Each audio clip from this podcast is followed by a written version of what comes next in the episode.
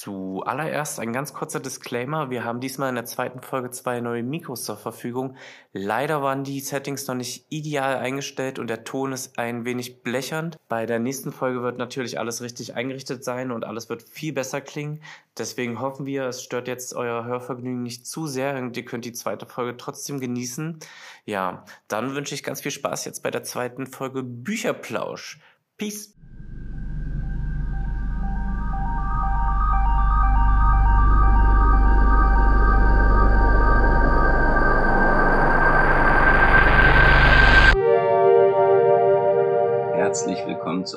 Niegelnagelneuen Folge Bücherplausch.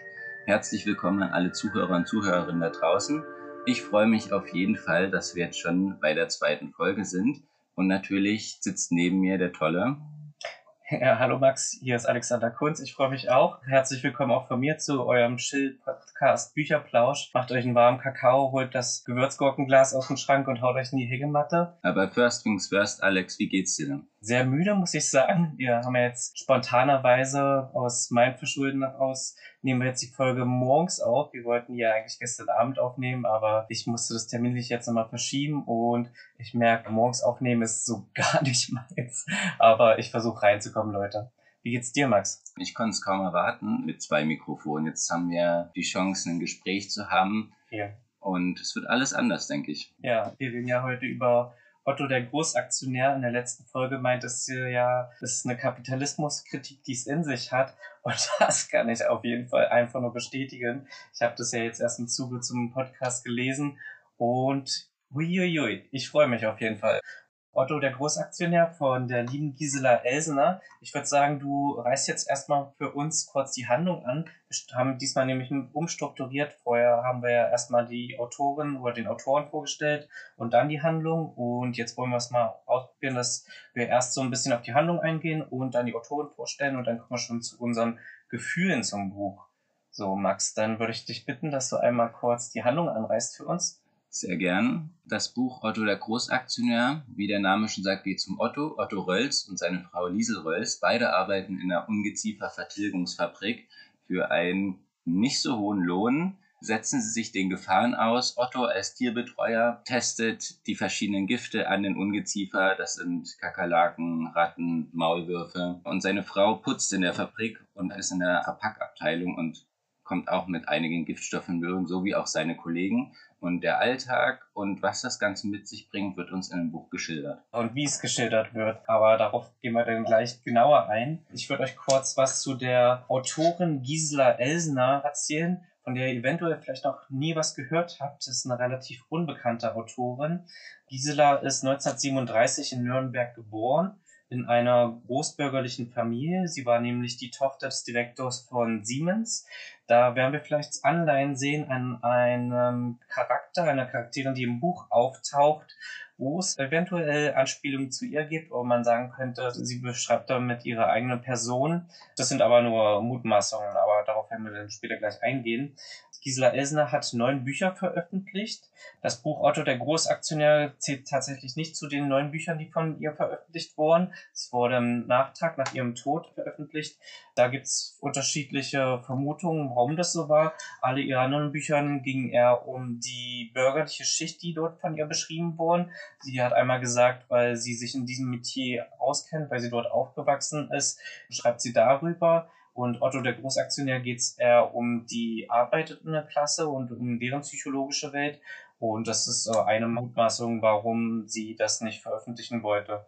Wie schon gesagt, in ihren Büchern geht es hauptsächlich über die Verarbeitung oder man könnte sagen die Abrechnung mit der bürgerlichen Welt, denn sie selbst wollte da kein großer Teil von sein. Sie war erkennende Kommunistin und Feministin, was sich zu der Zeit sehr gebissen hat mit der Welt, in der sie aufgewachsen ist und deswegen rechnet sie sozusagen in ihren Büchern damit ab. Bei Otto der Großaktionär allerdings, wie schon gesagt, geht's eher um die Arbeiterklasse, um deren Alltag in überspitzter satirischer Weise sich damit auseinanderzusetzen. Sie war mit ihren Themen auf jeden Fall ihrer Zeit voraus. Sie war fast prophetisch in ihren Aussagen Auch in dem Buch Otto, der Großaktionär, werden wir auch noch drauf kommen, dass sie Sachen anspricht und beschreibt, zum Beispiel auch im Arbeitsamt, die es zu der Zeit noch gar nicht gab, aber die sich dahingehend entwickelt haben. Also ich war in dem Fall fast hellseherisch. Ich selbst war auch ständig erstaunt, wie gut sie diese Sachen beschreiben konnte. Ich habe selber meinen Lebenslauf schon viel in Betrieben gearbeitet, auch in Bandbetrieben und konnte mir fast gar nicht vorstellen, dass sie aus der bürgerlichen Schicht kommt, so genau wie sie Abläufe und das Reden dort auf der Arbeit erklärt hat.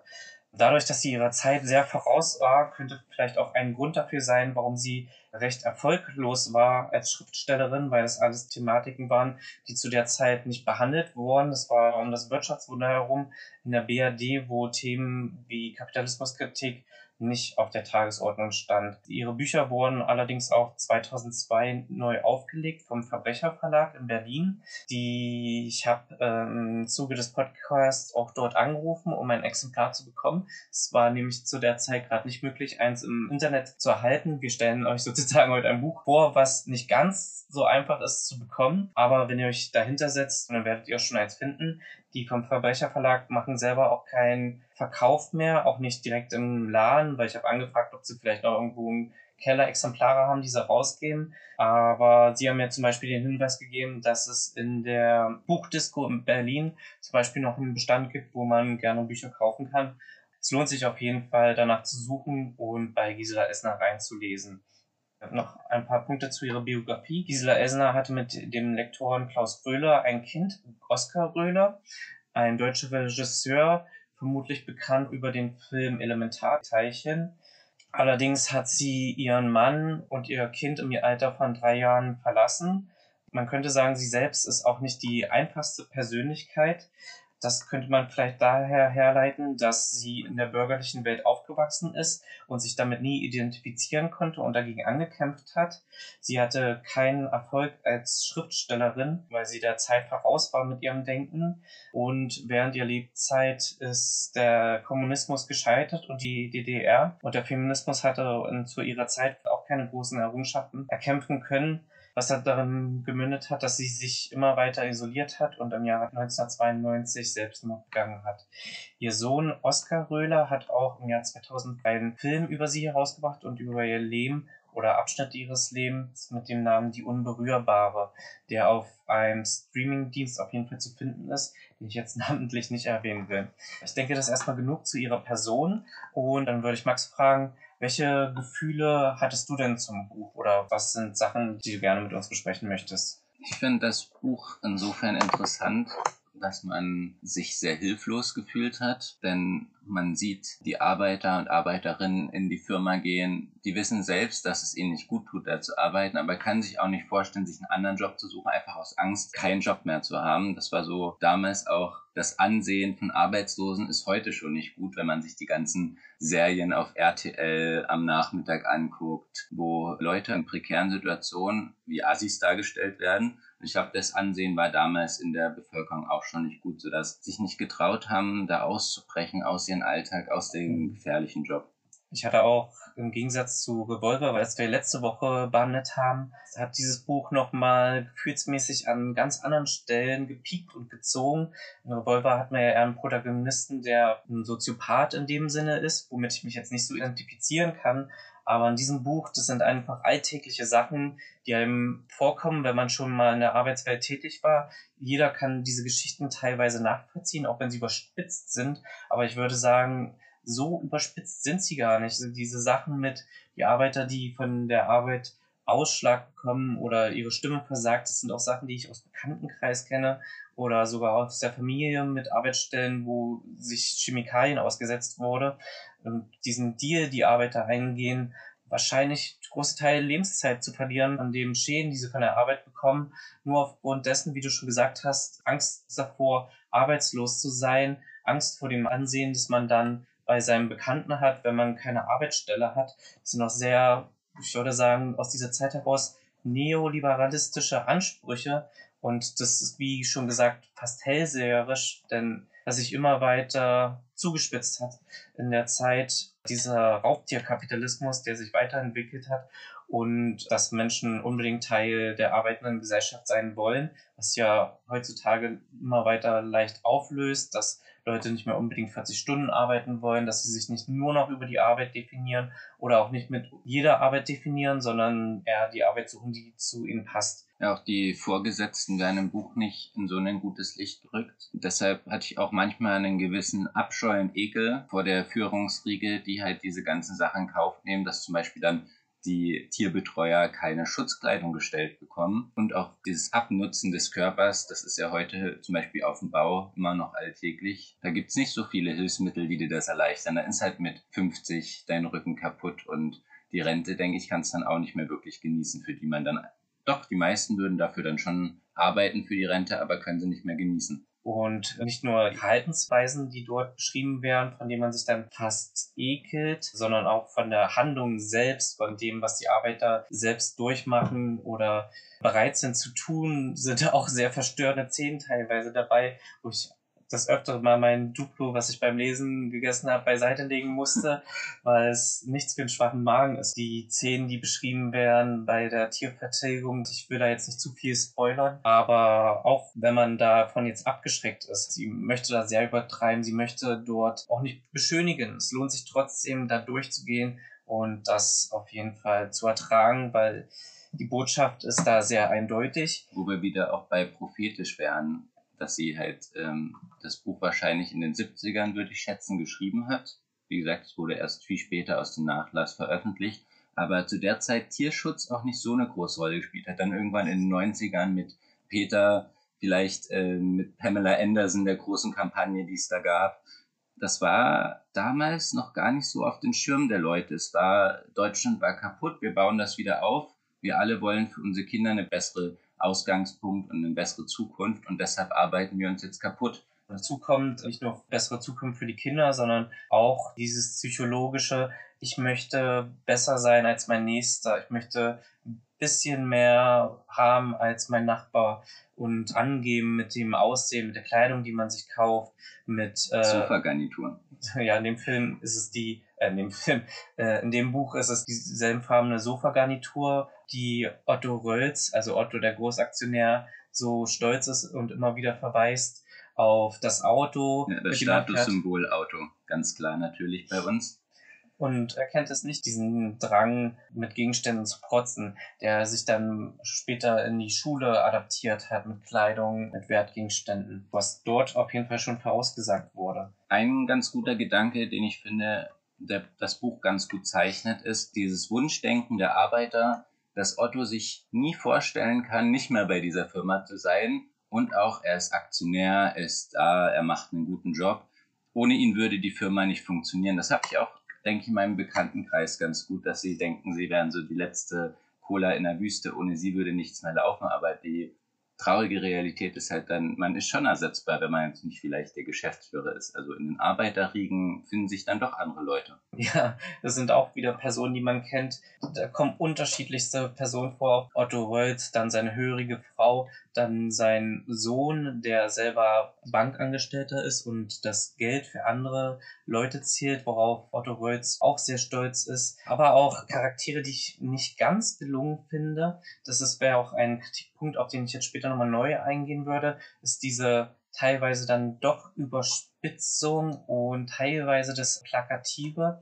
Da meine ich jetzt die Tochter des Direktors der Firma, der Ungeziefer-Vertilgungsfirma, in der Otto Rölz arbeitet. Sie soll, glaube ich, eine ähm, Hardcore-Kommunistin darstellen, die Einzug in der Firma von ihrem Vater bekommen will, um die Leute aufzubiegen gegen die Firma. Und sie arbeitet da mit sehr, ich würde sagen, plakativen Sprüchen und greift dann auch zum Mittel des Terrorismus. Und ja, ich fand diese Person sehr, man lernt sie nie selber kennen, man hört immer nur, wie über sie geredet wird. Ähm, ich fand es aber sehr eindimensional, es war nicht sehr subtil, diese Kritik. Da gebe ich dir recht, wobei ich das auch ganz interessant fand, wie du es gerade angesprochen hast. Man hört nur oder man hört sie nicht wirklich reden, sondern man bekommt immer wieder von anderen Leuten ihre Aktion mitgeteilt. Das heißt, andere Leute reden über sie, wo man sich ja auch fragen kann, inwiefern wird das ihr gerecht? Und dieses Lästern über andere, ich finde, das oder vielleicht auch Neid, Lästern, das ist ja schon was, so eine gewisse Gesellschaftskrankheit von uns Deutschen. Da gehen wir wieder in diese Psychologie der Arbeiter über, die sie dann zu ihr haben. Da würde ich auch jetzt näher eingehen und gleich auch schon zu unserem nächsten äh, Themenschwerpunkt kommen, zu unseren Gedanken und der Philosophie, die wir wahrgenommen haben aus dem Buch. Was ich daran so stark finde, ist, ich habe mir selbst auch die Frage gestellt, warum Leute bereit sind, sich solchen Sachen auszusetzen für wenig Geld und trotzdem ihre Arbeit verteidigen und ihren Chef teilweise verteidigen, obwohl der Chef eigentlich sie nur als Profit oder Zahnrädchen sieht, nicht als Mensch, sondern eigentlich eher als Funktion. Sie geht ein in, diese, in dieses Rechtfertigungskonstrukt. Otto Rölz versucht immer wieder ein Buch, egal was ihm widerfährt oder was seinen Kollegen widerfährt, wo er durchgehen muss, und versucht immer wieder seine Arbeitgeber zu rechtfertigen und zu sagen, ja, in deren Haut möchte ich nicht stecken, obwohl sie an, ich würde sagen, vorderster Stelle arbeiten und die Sachen ertragen müssen, das ist fast wie ein Stockholm-Syndrom, wo der Gefangene positive Gefühle zu der Person, die ihn gefangen hält, entwickelt. Dieses Mitleid mit dem Chef, was ausgedrückt wird, was fast absurd ist bei den Sachen, die sie durchmachen. Das könnte ich nicht. Das sind besondere Leute. Die Mystifizierung der Geschäftsführer oder der höheren Position, die kann man ja nicht selbst machen. Man ist nicht gebildet genug, man arbeitet nicht gut genug. Das ist wir merken ja jetzt in vielen Unternehmen, mittlerweile gibt es flachere Hierarchien, die Chefs holen sich Feedback und diese Firmen tendieren dann dazu, besser zu funktionieren. Aber damals, da hatte man eher Angst vor den Vorgesetzten. Da hat man gehorcht, gemacht, was er gesagt hat und hat gehofft, man kann seinen Job behalten. Eine Sache, die ich auch interessant fand, war, dass Otto Aktien besitzt und halt bei dieser Firma arbeitet, was man ja jetzt auch bei großen Firmen hat, wie Google und Apple, die ihren Mitarbeitern, MitarbeiterInnen Aktien schenken und man ja dann gewissermaßen Anteil an der Firma hat und der dann noch einen Grund hat, nicht nur weil es ein Arbeitgeber ist, sondern man hat auch das Interesse, dass es der Firma gut geht, weil er ein, ein Stück gehört. Das ist natürlich 0,0001 Prozent. Trotzdem hat man dann, finde ich, wieder eine ganz andere Zugehörigkeit.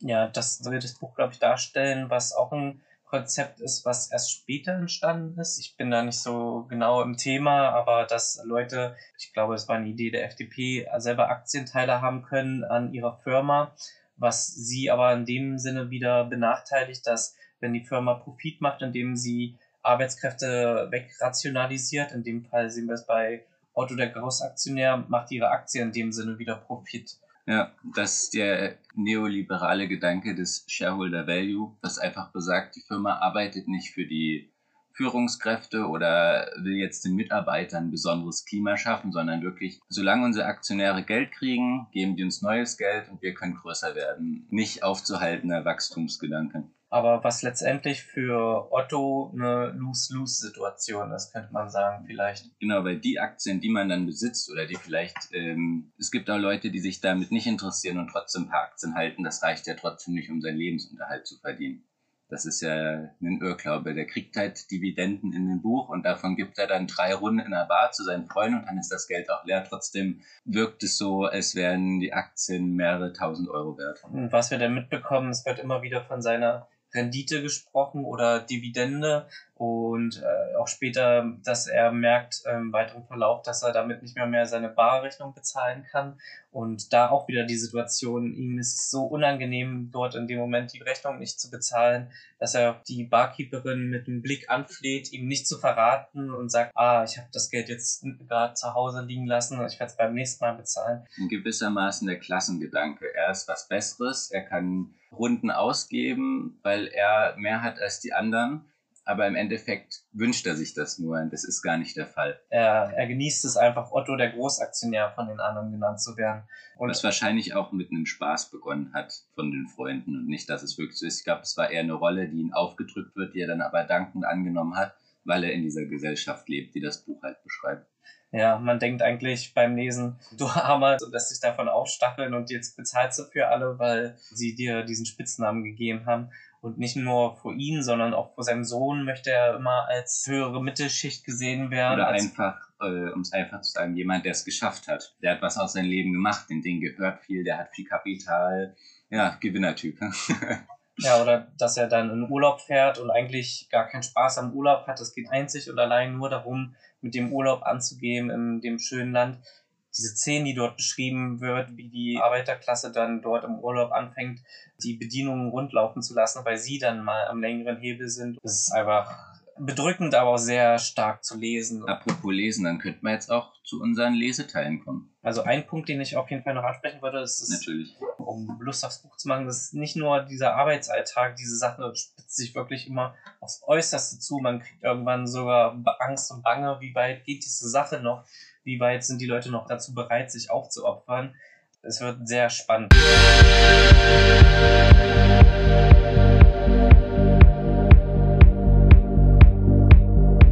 Was sind Shareholder eigentlich Stuhlhalter?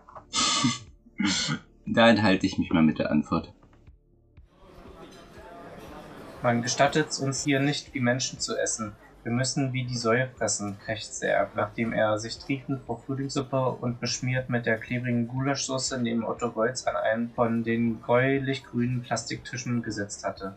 Nun mecker nicht schon wieder so rum, meinte er, der Letztere, der es, obwohl auch er die Art und Weise, in der hier rechtschaffene Arbeitskräfte abgefertigt wurden, als beleidigend empfand. Schon wegen der Spitze der Firmenleitung, die dem Vernehmen nach zumal in der Kantine ganz Auge und ganz Ohr sein sollten, für zu gefährlich hielt. Dermaßen unverblümt, wie sein Kollege Erb herumhetzte, lieber als solch eine Frühlingssuppe fräß, ich eine Herbstsuppe mit Laub, krächzte dieser, ehe er seinen Suppenfraß, der nicht einmal bis zur Hälfte geleert war, von sich schob.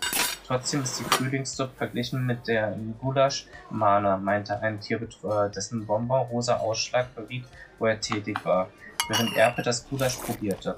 Das schmeckt ja nicht nach Rind, sondern nach Ratte, krächzte er, und er spuckte den Fleischbrocken, den er probiert hatte, auf seinen Plastikteller zurück. Mich tät's nicht wundern, wenn das Rattengulasch obendrein mit Mäusen angereichert wäre, meinte ein Kollege, den Otto Reutz nur vom Sehen her kannte, während am Nebentisch eine Arbeiterin von einem der berüchtigten Hustenanfälle geschüttelt wurde.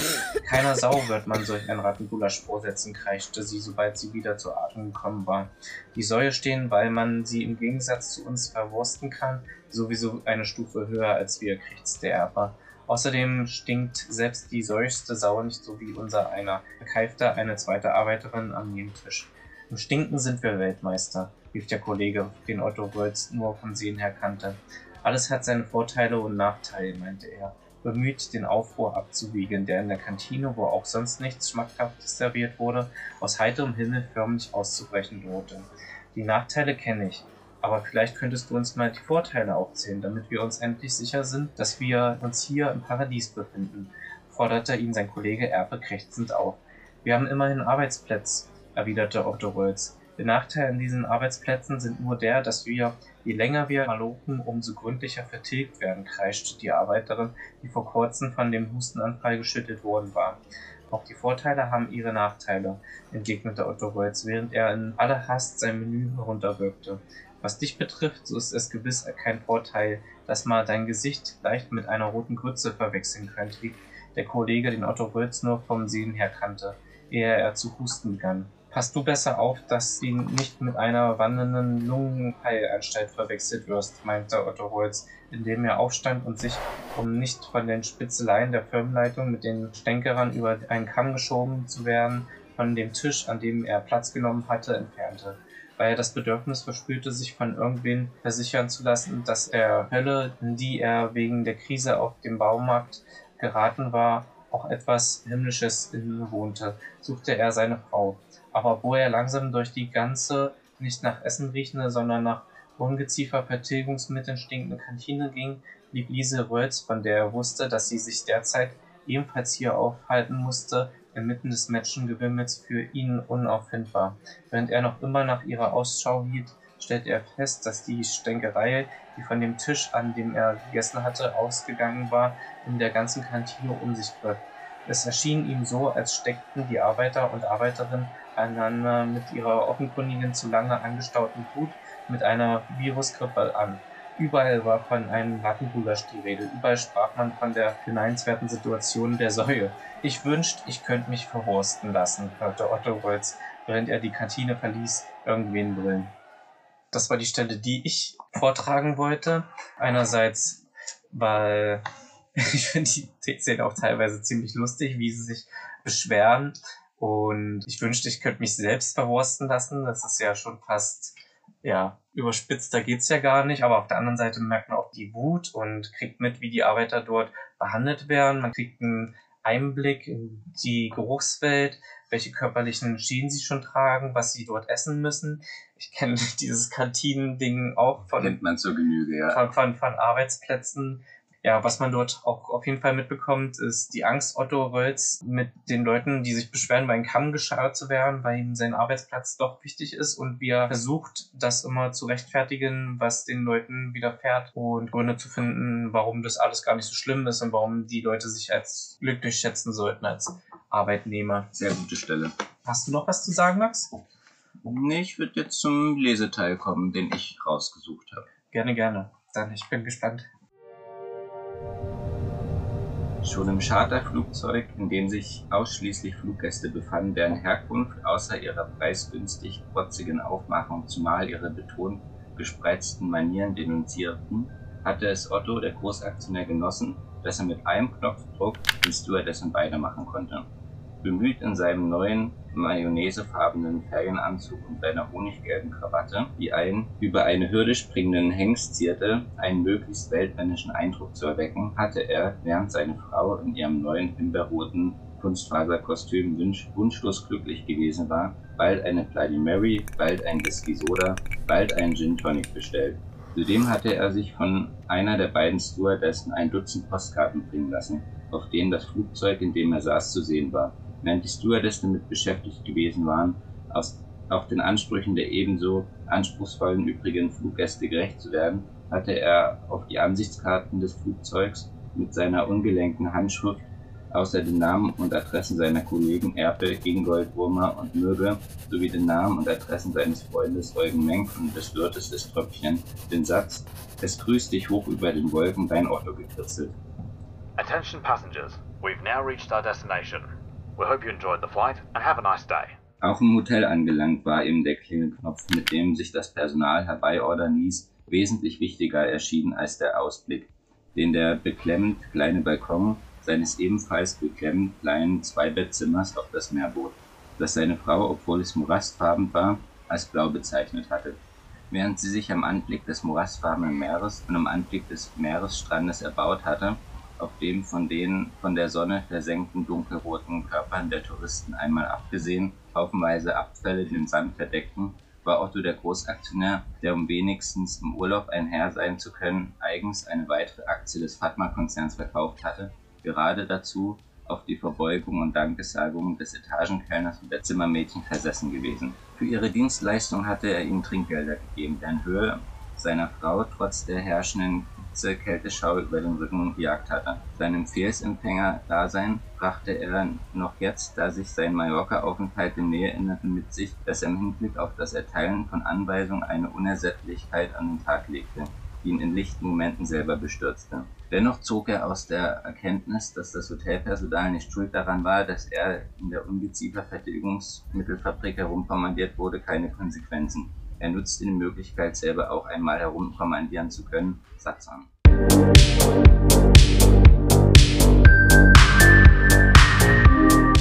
Ah, das war mein Teil. Sehr genießenswert auf jeden Fall und auch den späteren Verlauf, den der Olaf auf jeden Fall noch nimmt. Ja, Max, warum hast du diesen Teil für uns ausgewählt? Ein bisschen dieses Fahrradfahrerprinzip, ne? immer nach unten treten. Wie gerade in dem Fall ist er im Urlaub, den er sich einmal im Jahr mit seiner Frau gönnt und ist einmal in der Position auch herum zu kommandieren, sonst wird er ja im Alltag auch nur rumkommandiert, wie es auch an der Stelle beschrieben wurde.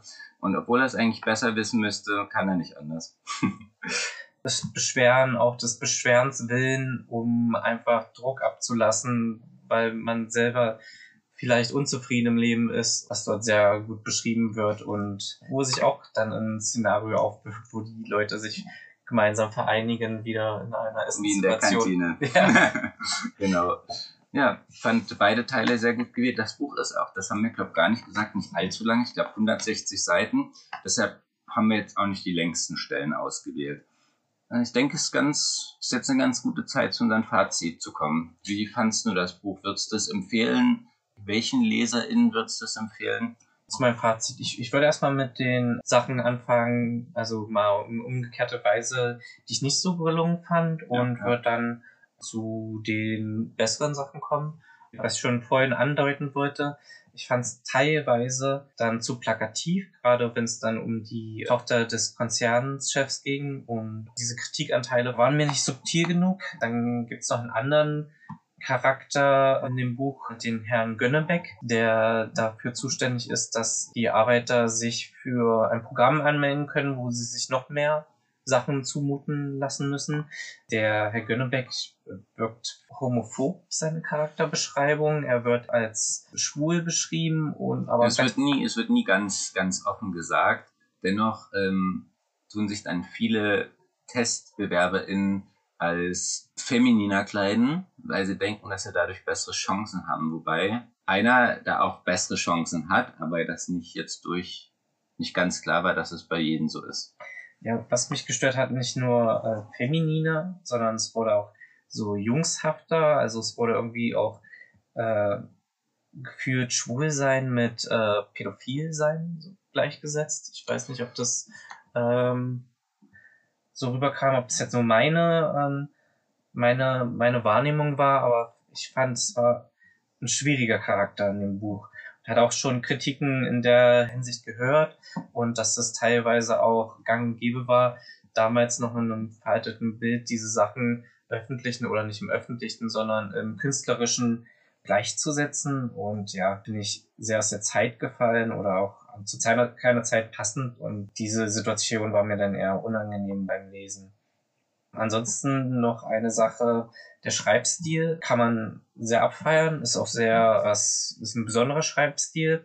Es ist oft nach diesem Ich packe meinen Koffer-Prinzip, würde ich sagen, dass immer wieder lang ausformulierte Redewendungen immer wieder angebracht werden. Immer wieder Otto, der Großaktionär, mit seiner azurblauen Krawatte, auf der ein Sonnenuntergang ist, oder die Person, die gerade das sagte, nahm, während sie das anhob und davon in Kenntnis nahm, also sehr lang ausformulierte Sätze. Ja, gleichzeitig sehr strukturiert fand ich das. Also genau wie du meinst, es gab Wiederholungen, aber es war alles trotzdem sehr strukturiert und klar. Mich stört das immer auf dem Lesefluss. Ich bin davon nicht so ein Riesenfan. Also in dem Sinne, es stört mich jetzt auch nicht in dem Maße, dass ich sage, das Buch ist jetzt nicht lesbar, aber ich musste auch an Sibylle Berg denken, deren äh, Schreibstil mich auch oft rausreißt aus dem aus Stimme dem ich dir zu, aber so schlimm fand ich es jetzt nicht. Ich, es ist ja nur mein, mein, mein persönlicher Taste und ich weiß auch viele Leute mögen das. Ich weiß, dass du auch lange Sätze magst und dass du das halt ähm, einfach kreativ und es macht dir Spaß, das zu lesen. Ich meine nur, ich würde darauf hinweisen, dass es halt ein besonderer Schreibstil ist und ansonsten, ähm, dann würde ich aber auch dazu kommen zu den positiven Sachen. Erstens, dass es einen Einblick in die Arbeitswelt gibt und ich kenne wenig Bücher, die die Psychologie der Arbeiter oder Bandarbeiter auseinandernimmt. Und das ist ja in dem Sinne nicht Bandarbeit, aber ein guter Querschnitt der Nachkriegsgeneration, könnte man meinen. Auf jeden Fall. Dann mit welchem Nachdruck sie Sachen beschreibt, dass sie die Mut hat, dort ins Derbe und Groteske zu gehen, was, wie wir ja schon gesagt haben, teilweise gar nicht so derbe und grotesk ist, weil es tatsächlich stattfindet, aber diese Sachen auch in aller ihrer Tristheit und Derbheit zu beschreiben, das finde ich bewundernswert. Und verschiedene Szenarien. Es ist nicht nur einseitig nur der Arbeitsplatz, sondern auch an seinem Zuhause, auch dort, wie er sich verhält, auch in den alten Verhaltensmustern, wenn er dann seine Frau anschreit, die einen Kommentar zu etwas gibt. Die Frau, die sich dann in den Haushalt flüchtet und ins Putzen, wenn sie mit Situationen nicht klarkommt. Ähm, Die gute Beschreibung, dass sie, wenn sie mehr Zeit haben, auch ihre Bedürfnisse gar nicht kennen, weil sie so gefangen sind. ja, ja. Das ähm, wird oft an vielen Stellen ganz klar, dass sie gar nicht wissen, was mache ich jetzt mit der Zeit. Entweder arbeite ich oder ich bin mit Freunden in einer Bar, aber dazwischen weiß ich gar nicht, was ich will und machen soll. Das ähm, gibt's ja heute genauso bei vielen. Wenn man hört, sie stehen auf und würden sie nicht arbeiten gehen, wissen sie nichts mit sie anzufangen. Ja, das hat, das hat sie ganz gut da wieder gespiegelt. Und ja, wenn man ehrlich ist, es gibt so viele Romane mit leine Persönlichkeiten und ihrer, über ihre Psychologie, die eigentlich eher aus einem akademischen Kontext kommen oder heroische Helden und das ist halt einfach mal ein ganz anderer Schauplatz. Hast du noch Fazitteile? Ja, ich kann die Kritikpunkte gut nachvollziehen. Das ist dann aus der Zeit gefallen, nicht das ist das, was rechtfertigt. Ich denke, würde sie das heute schreiben, wäre sie da auch reflektierter, weil sie in vielen anderen Belangen, die wir angesprochen haben, ziemlich vorausschauend war und der Zeit voraus. Prophetisch, das Wort ist ja auch schon gefallen. Genau, ich denke, es ist genau, weil es in eine Sparte oder in eine Richtung verweist, die man sonst nicht sieht. Auch die, das Setting, in, dass es Fabriken gibt, wo ja immer noch Giftstoffe hergestellt werden, auch hier in Deutschland, um Tiere zu töten. Jetzt, äh, davon bekommt man ja eigentlich auch gar nichts mit. Weiß gar nicht, wie da die Stände mit Tierschutz sind, äh, wie das getestet wird. Das ist bestimmt jetzt auch alles moderner, aber einfach mal so eine Sparte zu beleuchten, von der man auch nichts hört, ähm, fand ich ganz erfrischend. Und ja, ich finde, ähm, soll sich jeder mal durchlesen. Bei mir war es auch so, ich habe es ja jetzt zum zweiten Mal im Zuge des Podcasts gelesen, dass während man liest, manchmal auch erwischt wird, dass man lacht bei sehr traurigen Stellen. Ähm, und gleichzeitig auch, wo man, wenn ich, wo ich dann mit dem Buch fertig war und es weggelegt habe, da auf jeden Fall auch bei mir noch gearbeitet habe und ein Gedanken kommt und man im Alltag viele Dinge wieder sieht, die sich vielleicht nicht geändert haben oder die jetzt einfach nur schöner verpackt sind. Es ist auf jeden Fall ein Buch, was ich nie vergessen werde. Und ich mir auch vorstellen kann, es sogar auch noch ein weiteres Mal zu lesen, weil es ja in dem Sinne halt auch zeitlos ist. Dann freue ich mich, dass wir jetzt die, den ersten Teil unserer zweiten Folge des Podcasts Bücherplausch drin haben. Möchtest du vielleicht sagen, was das nächste Buch sein wird? Als nächstes lesen wir alles oder nichts von Raymond Federmann. Das wird auf jeden Fall sehr spannend. Es ist auch ein Buch, wie ich es noch nie gesehen habe, von der Formatierung auf jeden Fall. Es wird sehr wild werden, würde ich sagen. Vielleicht auch nicht so zugänglich wie die Bücher, die wir bis jetzt gelesen haben. Ich bin gespannt. Ich habe es jetzt noch nicht gelesen. Ich bin auch nächstes Mal dran mit dem Pitch schreiben und Max hat auch schon gesagt, es wird eine Herausforderung. Da bin ich auch sehr gespannt drauf. Aber jetzt kommen wir jetzt erstmal zu unserem zweiten Teil und dem Pitch zu Otto der Großaktionär, den du heute vorbereitet hast. Und darauf freue ich mich auch schon sehr. Bis gleich und bis zum nächsten Mal. Bis dann, ciao. Moin Leute, auch diesmal möchten wir euch wieder darauf hinweisen, dass die Musik vom Liam Red Core zur Verfügung gestellt ist. Also schaut gerne bei ihm vorbei auf Spotify oder auf Bandcamp. Die Links dazu findet ihr in den Show Notes. Peace!